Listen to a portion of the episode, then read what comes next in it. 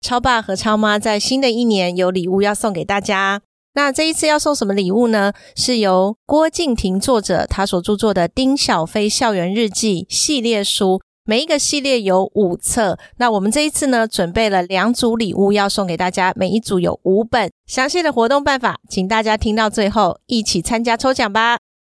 同样，身为爸妈的你我，在教养孩子路上也需要养分成长。在团团转的每一天，也需要休息充电。嗨，我是超爸 Eric，我是超妈 Kelly，欢迎来到平凡爸妈很 super，让我们成为你的超级学伴，共同用爱与孩子一起发光。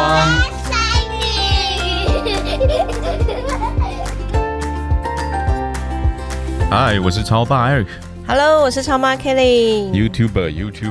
丁小飞，丁小飞，上集大家有没有听？大家都想当 YouTuber，现在我晨曦曾经也想过，你也想过可是过？我其实个性比较害羞。我觉得 你当 YouTuber，你可能也会像我们这一本书主角丁小飞一样，会试很多的过程，从不同的你说装疯，我不能剧透啦，我好想，我好想要透露哦，但是不行。今天我们很欢迎静婷又来到我们平凡爸妈的 Podcast 现场。静婷呢，她热爱写作，写过儿童绘本、图文书和青少年文字小说，也编写过儿童电视节目和亲子舞台剧。目前已经出版了十五本书，包括《丁小飞校园日记》系列、《机器人宅急便》系列和《五十七号小报》等，都是很畅销的书籍。一心呢，只想陪伴孩子成长的作家，也是两个孩子的妈妈。听说静婷最大的愿望之一就是让笑声灌满全世界，让孩子都有美好的童年。所以静婷的每一本给孩子的书都是非常用心的去写。那我们很欢迎静婷今天再来我们现场跟听众朋友打招呼吧。是，Hello，超爸超妈好，所有的听众大家好，我是郭静婷。静婷在上集我们其实已经聊到丁小飞嗯。这一号人物，四年级的小男生。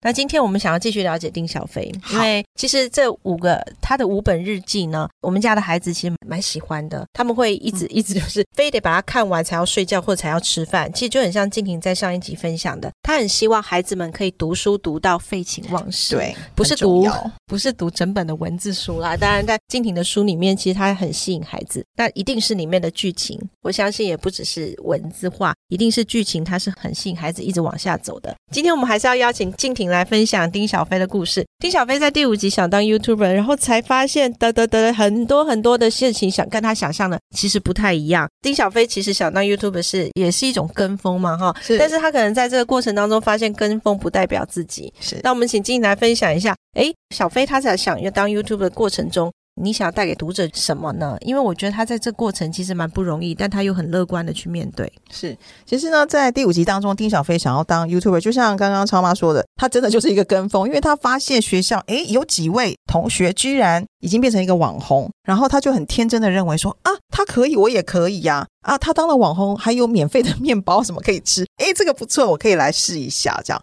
那他就开始跟风，而且他就觉得说很容易啊，加上他自己又超有自信，他觉得以后就是伟人，所以他觉得啊，伟人这小时候就一定要做这种事，上上镜头啊什么的，所以呢，他就开始尝试，但后来他发现其实并不是那么容易哦，嗯。原来不是随便想一个点子就有一堆人来看，也不是说跟人家一样吃吃东西、喝喝饮料，甚至呢，像他在故事里面，他还真的以为说他只要睡觉直播就会有人看他睡觉，就会一炮而红。其实也不是 YouTuber，我觉得其实每一个行业都有很不容易的地方。哦，嗯那其实说真的，我觉得 YouTuber 本身这个行业倒是还蛮有趣的。我甚至认为哦，就是现在的年轻人或者是小朋友，每一个人都可能需要了解一下到底他在做什么。甚至如果有机会想要尝试的话，我觉得以父母来讲，也不一定说一定要鼓励或者是限制。我觉得是一个中立的态度来一起陪伴孩子走出这个路，走上这个路程。那像我们现在大人都知道啊，就是譬如说 marketing 方面，很多都需要大概了解一下 YouTuber 在做什么啦，要怎么样子可以一起合作做一个行销这样。所以其实我觉得小孩子如果想要尝试、想要了解是没有关系，但是是需要大人的引导，是真的。尤其是呢是要让他们有一个更深、更扎根的原因来做一个出发点，我觉得才能持久。培养孩子的过程中，哈，我们常常会发现，孩子跟我们希望长成的样子不是完全的一致。是有的时候我们会发觉说，哦，我希望我的孩子啊，比如说就讲简单的啊，要长高一点，身高要长多高，嗯，他的成绩必须要在班上至少前十名吧，不要说前三名。然后对孩子都会有一个既定的框架、想象跟要求。那结果发觉孩子他在成长，比如说现在到四年级，丁小飞他就是想要做 YouTuber。那爸爸妈妈自己本身都想做 YouTuber，后来好不容易压下来没去做，诶，结果我的孩子要去做了，心里面会觉得说，你爸爸妈妈都想过是觉得不可行的事，你还想要去做，嗯会有这种感觉。那在这个状况下，我去鼓励他，当然我们都学过嘛，不要直接打压他，不要说、嗯哦，对了，你嗯不要不要，这个爸爸试过不行不行，你不用试，这个他不会听的嘛。我们都知道不要直接去打压他，不要用不跟孩子说，对不对？我们更多应该用鼓励的方式跟孩子说，不要说不啊，你不要做 YouTube，我们当然不会这样说。可是我发觉不行，而他想要做，是因为跟风比较。我们知道孩子他长出来的样子跟我们想要的样子已经不一样了，可是他自己在还不知道他的优势在哪里，他跟别人不同的地方在哪里，他有兴趣的地方在哪里，他都自己都不知道的时候，他就跟风进去做。嗯我们应该要怎么样在这个地方去帮助他，协助他去做一个不要用一个比较的一个方式去跟人家去做竞争呢？嗯嗯嗯，我觉得这个问题蛮好的，就是的确啦，我是觉得说，如果真的孩子有兴趣哦，我是觉得，我个人是觉得，父母或许可以紧绷一下神经，那尽量用一个比较中立的方式陪伴孩子找出理由。我觉得第一点就是可能要找出为什么他要做这个事情。那我倒是觉得有三个什么可以用问的方式。陪伴孩子找出为什么他要做这件事情，而且怎么做。嗯 OK，比如说第一个，你可以问问小朋友说：“你想要分享什么？”讲，如果他要做 YouTuber 的话，你想要分享什么？那这个问他是原因是因为他必须要有一个什么东西，兴趣啦也好啦，专长也好，或者有什么 idea 也好，他可能需要在这个方面一定要厘清，而不是跟风。这个就是让他不要有跟风这样子的一个行为。所以一定要好好的问他为什么他想要分享什么东西。那第二个呢，就是为什么一定要在 YouTube 分享？班上也可以分享啊，你为什么一定要上镜头呢？对不对？这个有点像是反问啦、提问、脑力激荡的问题哦，让小孩子想讲出一些他可能自己都没有想到的理由。嗯 OK，可能他觉得他自己没有跟风，但是那为什么你要在 YouTube 上分享？你也可以在班上分享啊，对不对？或者他可能觉得说，呃，后来想想觉得说，哎，我觉得这样可以赚钱呐、那这个时候父母就会说，啊，老大不一定会赚钱啊，很 难赚呐、对，这个时候父母就可以介入了，对不对？嗯好，那也有可能是他觉得，因为我觉得很简单呐、但是我们大人都知道，就是不简单呐、对。嗯。这个时候机会的教育时间就来了。所以呢，第二个就是为什么一定要在 YouTube 分享？那第三个呢，或许可以问他说：“那好，如果第一个、第二个你都已经理由都充分了，那请问你要准备些什么？OK，、嗯嗯你要准备很多东西，灯光、手机、剧本、道具等等。如果譬如说他想要突发一想说，哦，我好会游泳，我想要分享我自己游泳的 英姿但是首先偏偏现在是冬天，OK，、嗯孩子，然后呢，你又有又需要一个譬如说潜水用的手机啊，或者什么之类。是还要有人另外一个人帮你拍耶除非你自己拿着那个怎么游啊？边游边拍，那就是不可能，或者是应该说是很难。嗯所以我觉得这些问题可能要先问问他们，让他们知道说其实并不是这么容易。这样是 OK，是帮那最后理清，对，嗯然后如果这些东西他都可以解决，或者是甚至他觉得他很有自信，想要试试看，那我倒是觉得说可以请他试拍一小段看看。看看，比如说亲朋好友的反应啊，或者他很有可能他花了这么多的时间，他拍了一段，然后上传，他觉得 好累哦，我是不是可以不要再试？或者甚至他觉得，哎，我可以用另外一个方法，或者说，哎，我真的很有兴趣。那我觉得这个时候父母再进到下一个阶段，说，哎，那怎么样再带领他们，再把这个所谓的 YouTuber 的频道或什么再更优化，或者是再怎么样的一个进行？我觉得或许是一个开始。还真不是要打击他，对不对？其实我们的目的是更希望帮他理清，你往这个方向走，你的终极目的是什么？嗯能达到哪里去？然后呢，甚至于说，我们也很害怕嘛。现在很多家长都怕自己的孩子的正面的照片放在公众媒体上，对，会受到各式各样的这种外在的影响，不管是网络霸凌也好，甚至于说被拿去复制做不好的东西也好，其实就是有我们是有的时候父母是出于一个保护的心态，甚至于有的父母其实无所谓，他更希望孩子能够去在这个上面有做一些展现，也有的父母是这样子。是那在这个基础上，父母更多就要去考虑发生这样的事件之后，我们要怎么样去面对。我觉得在这一本第五集的这个日记当中，其实丁小飞他里面妈妈其实也扮演了一个蛮关键的角色。其实他一开始他并没有去介入太多。刚刚静婷讲到的，包括跟孩子有一些互动，问他一些问题，好像在这里面他有一个经纪人。好像就是在指引他，他有很多问题他会去询问。那妈妈其实，哎，我有一个印象很深的是，妈妈会请他去问，哎，已经成功的人他们都在做些什么。是。然后当他去问的时候，他才发现说，原来不是只是在镜头前面吃巧克力这么简单，嗯，他就可以有免费的东西这样。所以他刚刚其实静婷他在讲的过程当中，我觉得一一步一步的带领孩子，其实都每一步都是机会教育，因为从第一个你去让孩子知道他的目标是什么。然后第二个就是说，哎，他需要预备些什么？那当然，最后他有一个成果，他还要去面对的，就是有没有人看，或者是他甚至觉得好累哦，我不想做了，我还是去读书吧，比写作业还累，都有可能。可是如果我们不去帮助孩子去走这个过程，只是从一开始就去告诉他这个不可行，那个不可行，其实对于他来讲，他并没有去。体会到这整个过程的里面的各种滋味吧，所以丁小飞在这个第五集里面，我我觉得他给我们演绎了一段蛮真实的一个 YouTuber 的历程。我还没看完，我觉得聊完之后，我回去得把它看完。你聊完才要看完，你坐在那个椅子上转，把它看完才睡觉。我坐，我塞不进去。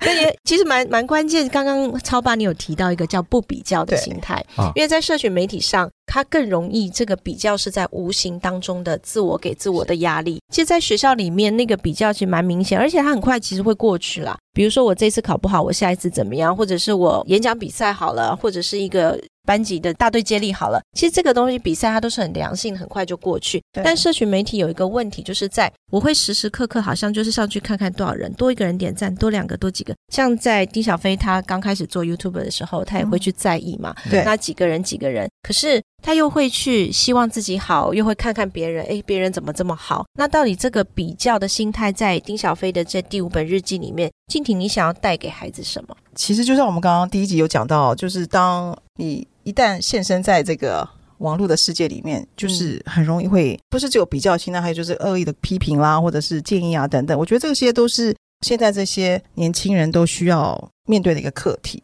但是我觉得 YouTuber 当然当 YouTuber 这件事情就更容易出现，就是所谓的比较这件事情。就像凯琳之前有讲说，你播一个东西，但是没有人按赞，就开始 哎怎么会这样？这个就是没有办法的事，就是必须要去面对它。但其实我是觉得，不是只有当 YouTuber 这件事情，我是觉得身为父母不比较，就是一个教养中一个很大的课题啦。我觉得不但要教导说孩子不要跟别人比较，但是大人自己本身也要随时提醒自己说，不要让自己的孩子跟别人比较，不要说哎谁谁谁都可以做到，我觉得你也可以哦，那也是一种也是一种比较。对，所以呢，我觉得或许可以先帮助孩子更认识自己，就是说自己你也有自己的长处。然后呢，如果有一些你没有办法做到，那你就是接纳自己，因为毕竟真的没有人是完全完完整整完美的，是全能的这样。那多多的 focus 在自己的身上，像我可以给一个例子，就是我们家小蚂蚁。他六岁啊，我的女儿她六岁啊，她的身高呢就是永远都在后面三趴，那现在已经变成是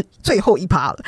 基本上就是从全班最矮到全校最矮这样。那我我觉得我们刚开始真的很努力哦，因为她自己都会跟我们说，而且很紧张又很难过，说我是全班最矮的这样。然后我曾经也听过有别的小朋友在她面前说。那个小蚂蚁，我妈妈跟我讲说，你这样吃糖果会长不高，所以就不能再吃糖果。我女儿就那一阵子都没有在吃糖果，因为她听了就很难过。然后其实我也蛮难过，但是我觉得我们努力是要的，努力运动啦，努力吊单杠啦，晒太阳啦，喝牛奶都试过了。那如果现在依旧是全校最矮的，我觉得我们就开始说，哎。我们现在呢，可以感受到他现在是比较能够接纳他自己的，因为他发现他自己有别的长处啊，嗯，他运动很好啊，他很会吊单杠啊，所以呢，没有一个人是完美的。那我觉得这件事情其实是可以 apply 在有关于社群媒体上面，就是说你可能你的点阅率不是很高，但是没有关系啊，因为这不是你的生活的全部，它真的不是，嗯你有别的长处。OK，是在影片上面或者是在网络上面是人家看不到的，所以这个自己要接纳自己，自己要非常了解自己的长处在哪里。我觉得这个就是很重要。真的，它不是我们的全部。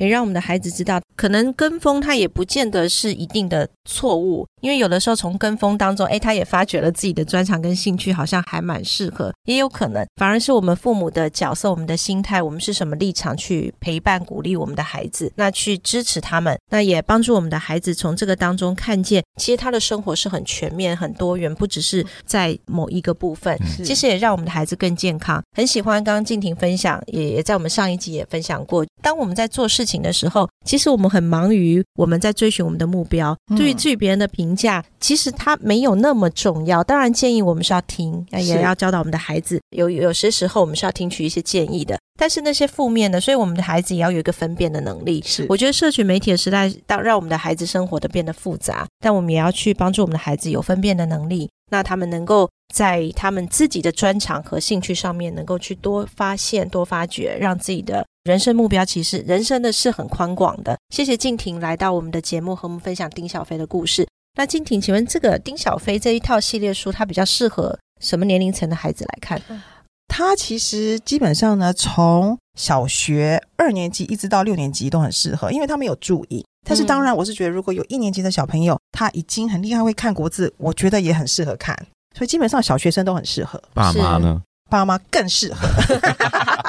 爸妈一开始一开始看会怎么那么无厘头啊？然后看着看着，你就会发现，哎，其实静婷她是有要带一些是带东西给我们的孩子，甚至是父母的，因为丁小飞在里面是有妈妈的这个角色的。对对那，很很开心，静婷来到我们的节目当中，她也带来了两套丁小飞的校园日记，要送给我们的听众爸妈们。是整套哦。整套哦哦，他带来了两套。嗯那怎么得到这些书籍呢？抽奖办法我们会放在我们节目资讯栏，请大家在节目资讯栏里面来参加抽奖。嗯，家里面有小学生的父母，你一定要来参加。好，今天的节目到这边。我们谢谢静婷和听众朋友说拜拜，谢谢，拜拜拜拜拜拜。